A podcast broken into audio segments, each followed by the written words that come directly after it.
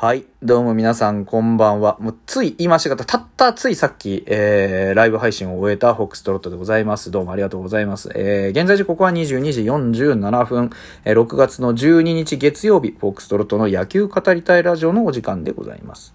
皆さん、声もよろしくお願いいたします。はい。えーと、お便りトークでございます。2通来てますんでね、ちょっとお話できたらなとは思うんですけど、その前に、あの、東京にいるんです、僕。えっ、ー、と、16日まで仕事をして、17日の夜の便で帰るんですけど、あの、告知。えー、本来だったら、先週の、全然、あの、あれだ、東京の話関係なかったわ。本来だったら、あの先週のね、3日にやるやるって言っていた、えー、自分のことをケビン・コスナーと思い込んでいる異常者くんが、との、えー、これ今のであるね、あの、ハンドルネームみたいなやつね。自分のことはケビン・コスナーだと思い込んでいる異常者くんは、以前僕のあのラジオの、えっ、ー、と、アンカー、アンカーってもう言わないのか。えっと、なんだっけ、 Spotify for Podcaster か。まあ、要は、あの、別配信でね、えー、フォックストロットのいろいろ語りたいラジオっていうのが、あの、 Apple Podcast で流れてるんですけど、それに出てくれたオリックスファンの、おクソ野郎なんですけど、そいつがですね、えー、まあ、あれですよ。あのー、まあ、本当は6月の3日にやる予定だったのが流れたんですね。こう、ちょっと、あの、どうしても、奥さんのね、えー、ちょっと体調が悪くなってしまって無理、無理になったということで。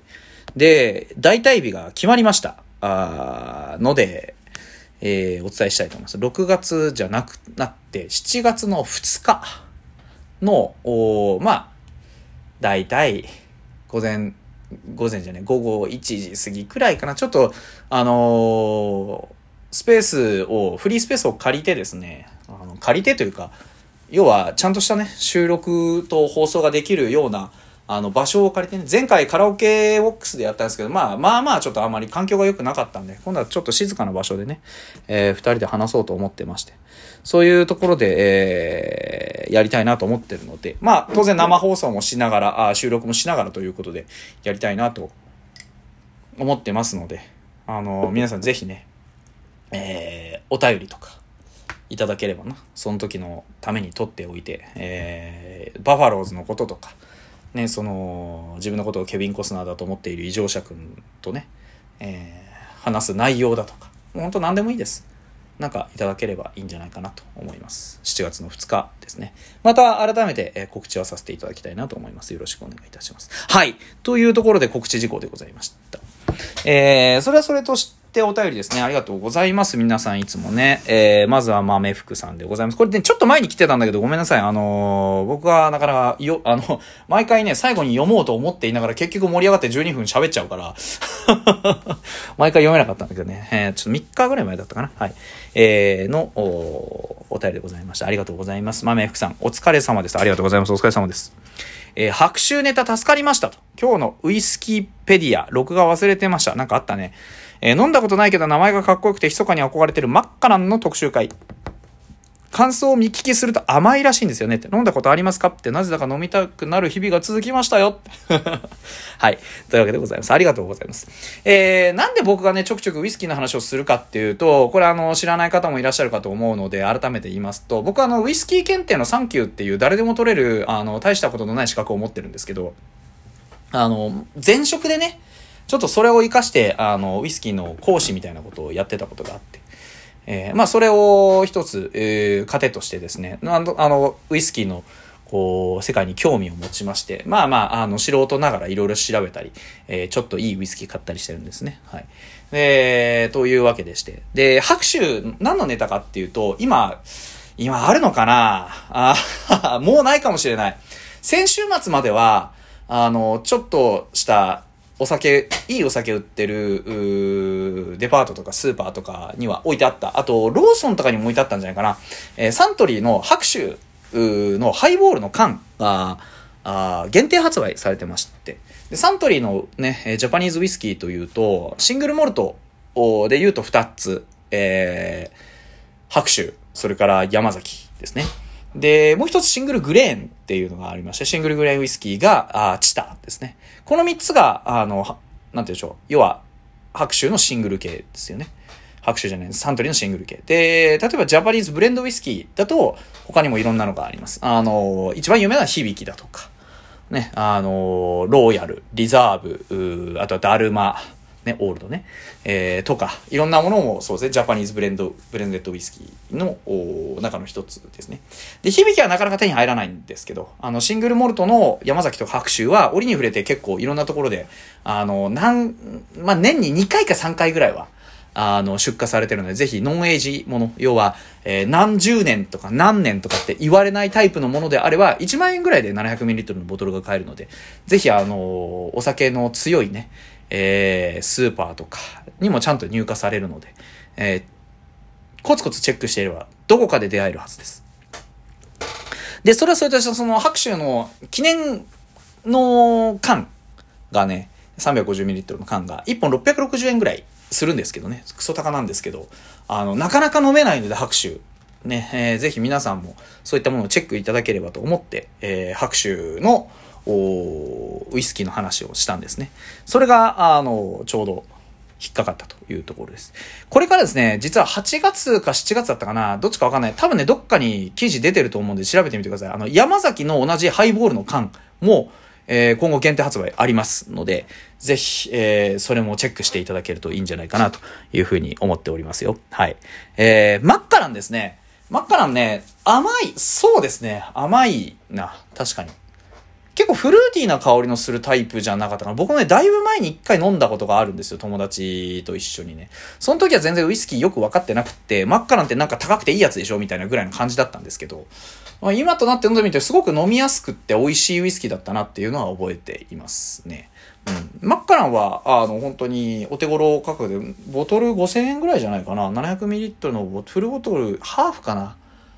どっちだったろう？ハーフで2500、600円とかだった気がするけど、ちょっと覚えてないな。最近セブンイレブンでもマッカラのボトル売ってますよ。うん。なので、あの、ぜひ、そんなめちゃくちゃ高いってもんでもないので、良ければ試していただけるといいんじゃないでしょうか。やっぱハイボールもそうですし、あの、マッカランであれば、そうですね。まあ普通にロックが一番美味しいんじゃないかなと思いますけどね。まあ飲み方は何でも構いませんし、ね、えー、ミストで飲んでも、ロックで飲んでも、ストレートで飲んでも何でもいいですしね。自分に合った飲み方を探していただけるといいんじゃないでしょうか。ウイスキーってのは本当あの、うんちく語るわけじゃないんですけど、あの飲み方に正解ってないんで、自分で美味しいと思えるウイスキーを美味しいと思える飲み方で飲むのが一番いいんでね。うん、と思います。まあ何でもいいんですよ。値段じゃないですから、ウイスキーは。高いのはありますけれども、あの、ウイスキーの価値を決めるのは値段、ね、美味しさを決めるのは値段じゃないのでね。安いウイスキーだって十分美味しいですよ。うん。格とかもそうじゃないですか。なのでね、ぜひあの値段とか見た目とか高級とかそういうことにこだわらずにね、いろんなもの飲んで美味しいものを見つけていただけるといいんじゃないかなと思います。ちょっと長くなってしまいましたね。えー、豆福さんありがとうございました。はい。もう一つ、お便りですね。こちら、ハギーさんです。初、初エスコンの広島戦ね。えー、勝ちには巡り合えませんでしたが、素敵な球場を堪能しました。ありがとうございます。勝手にエスコンフィールド北海道応援大使のフォックストロットとしても、えー、エスコンフィールドをね、楽しんでいただけたのであれば幸いでございます。6月7日、朝ツアーのグラウンドでトレーニングに出てきた中島さんと今川君に遭遇し、思わずご声掛けを手振りしちゃいました。おーいいですね。今一軍にいないメンツですからね。えー、元気そうにキャッチボールしてたからまた、間もなく帰ってきていると良いですね。と。鎌谷も近いので忙しいと。あ、ハギーさん鎌ヶ谷近いんですね。はい、ありがとうございます。エスコンフィールド北海道のね、3連戦は本当にあの くっそ残念な結果でしたけど。本当にね。あのー、今度、えー、カープキャストさんにまた呼ばれましたんで、あのー、皆さんぜひ、えー、話と違うじゃねえかと、あいうね、あの、お便りを僕にください。あの、全部ぶつけてきます。全部ぶつけてくるから。うん。あの、いいですよ。ロッテファンの方でもいい。えー、とにかくあの、カープ被害者の会の、えー、ね、あの、会、我こそはカープ被害者の会の会員だと思う方はね、もうカープ話に聞いた時でこんなん違うじゃねえか、どうなってるんだと。おいうことを全部、あの、僕に、えー、お便りでください。あの、今度カープキャストに呼ばれるとき全部言ってきますんで、ぜひ、えー、よろしくお願いします。わけじゃないですよ。これプロレスですからね、皆さん。わかってる？プロレスですからね。はい。もう断固抗議していきますから。はい。よろしくお願いします。で、あのー、ね、現地に行って何が楽しいかっていうと、やっぱりそのプレイ以外の、こう、例えば練習だったりね、例えば、あの、いつもの風景だったりの中に、そういう選手たちがいてね、その選手たちとの、まあ、絡みというかね、いろんなやりとりというのが、こう、普段観測できないものが観測できるというね、そう。えー、生で見ないと摂取できない栄養素がそこにはあるんですよ。うん、その栄養素を摂取しに、えー、行くわけですよね。ですから、本当にあの楽しんでいただけたんだったら何よりだと思います。僕もエスコンすでに3回行ってますけど、もうあと5回ぐらい行きたいなと思ってます。うん。ただ最近ほら、あ僕よく東京にいるじゃないですか。暇な時間がねえんだよな。なかなかな。忙しいことはいいことなんですけど、あのさすがに僕もゆっくりしたい日っていうのは当然あるわけでね。そんな日に、あの少し、えー、足を伸ばしてまたエスコンに行ってみたいなというふうに思っております。